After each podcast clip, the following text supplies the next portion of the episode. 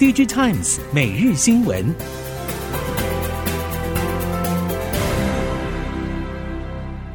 听众朋友们好，欢迎收听 DigiTimes 每日新闻，我是翁方月，现在为您提供今天的科技产业新闻重点。首先带您关心。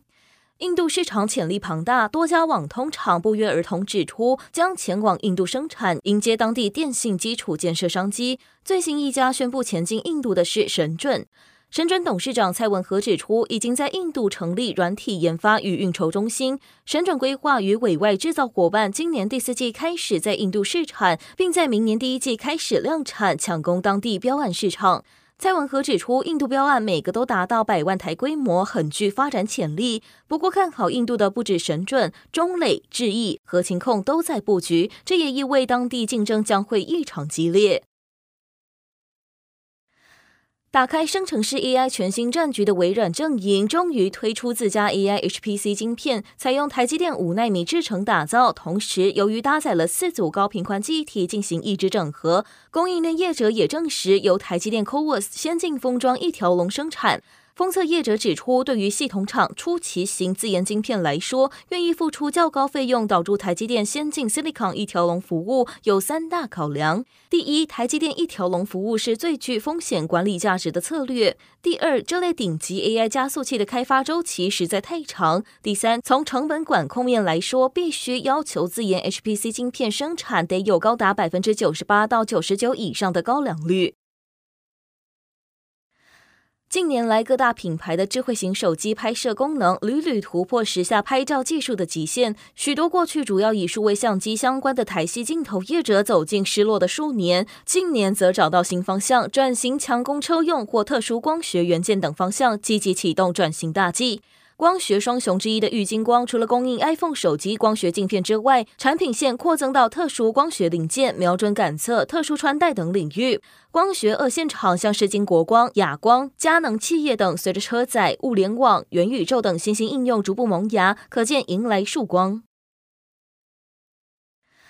伴随着高效运算市场蓬勃发展，长期来看有助于高速运算处理器效能的 IC 载板业者后市营运，通过 ABF 载板处理器 IC 晶片电路讯号接角的建立、延伸、扩量连接，有利于处理器晶片进行资料处理、运算时的加速效益。台系 IC 载板三雄之一的景硕指出，今年 IC 载板市场供过于求的情况，在明年将触底回升，整体市场年成长幅度大约为百分之十，主要成长动力来源是记忆体模组以及美系手机。至于业界相当关心的中系手机市况回温情形，仍有待观察。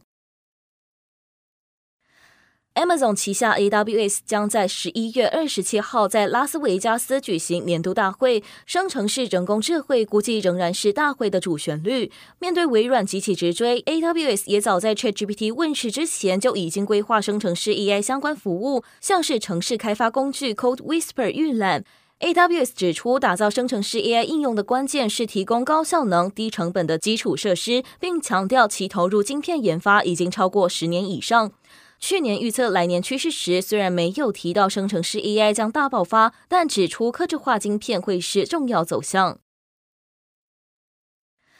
五 G RedCap 再度成为联发科和高通最新竞争领域。高通在这个月上旬宣布推出商用数据机射频系统 Snapdragon X 三十五，和许多电信营运商以及 OEM 业者进行合作，最快在明年上半就会有导入这款产品的商用装置进入市场。联发科也跟进宣布推出相关解决方案，包括 M 六零数据机晶片以及整合射频单晶片的 T 三百系列，预计会在明年上半送样，明年下半推出商业样品，大约落后高通半年左右，后续将会全力追赶。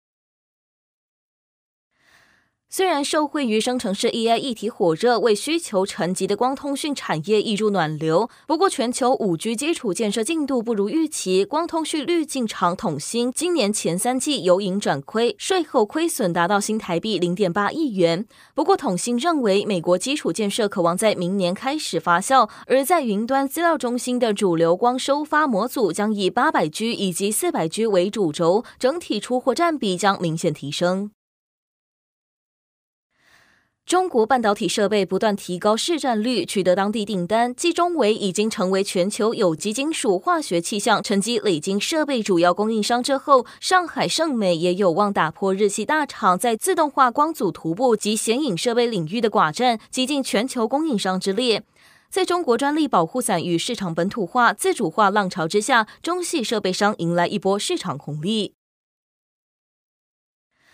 中国加一趋势持续，北越电子聚落逐渐成型，包括鸿海、广达、和硕、伟创、嘉士达等都已经前往设厂。嘉士达表示，选择北越设厂的原因有三，包括产品供应链以及北越离中国很近，后勤像是材料资源等可以在二十四小时内解决。另外，越南是东南亚签订自由贸易协定最完整的国家，嘉士达在越南可以享有自由贸易协定关税优惠，也是诱因之一。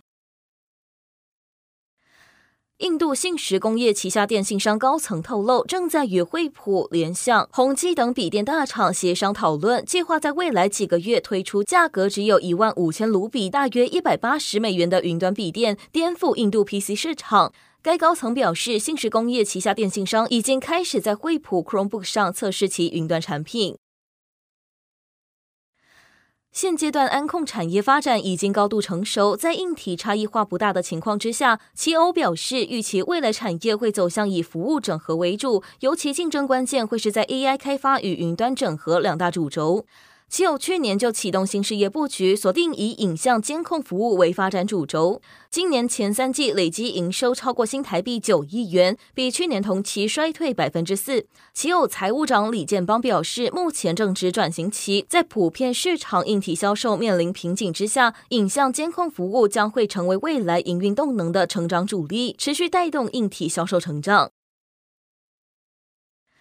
看好全球电动巴士市场的持续成长，车王电集团董事长蔡玉庆表示，车王电集团很早就投入全球在地化服务的推广，目前优先锁定北美与日本市场发展。车王电集团除了在载具部分与国际伙伴合作，在智慧电网相关业务也有相当大的发展空间。此外，由于海外市场将陆续成熟发酵，蔡玉庆也透露，随着海外市场贡献，原本在今年前三季已经占车网电集团营收百分之五十二的相关业务，将出现跳跃式的业绩成长。磷酸系锂电材料与锂制材服务商利凯董事长张胜石二十一号表示，为了争取非中系锂电池材料商机，利凯以授权专利方式快速结盟全球锂材料制造伙伴，期望在二零三零年抢下年产能三十万吨磷酸铁锂正极材料市场。不论是当下主流液态、正在崛起的半固态，或是未来的固态锂电池，唯一不可取代的就是正极材料。而其他关键材料，包括负极材料、电解液以及隔离膜等，也是利凯未来的发展机会。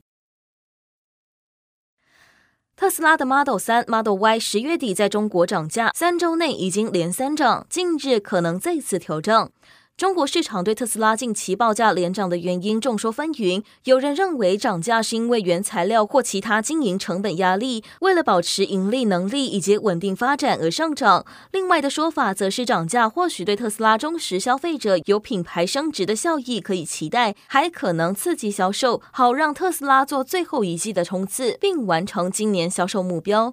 中国市场揣测连连，但比较确定的是，至今还没有带动其他品牌跟进调整。国立清华大学动力机械工程学系教授陈玉斌以及其团队二十一号发布该团队开发出的环保材质辐射散热薄膜及镀膜制成，利用特定波段的红外光，让热量直接穿透大气层到低温宇宙，无需消耗任何电力，就可以大幅降低能源消耗与冷却成本。研发团队也将持续精进整体结构设计与配方改良，未来针对工作站伺服器等大型室内热源开发合适的辐射冷却薄膜，增加应用范围。以上新闻由 DigiTimes 电子时报提供，翁方月编辑播报，谢谢您的收听。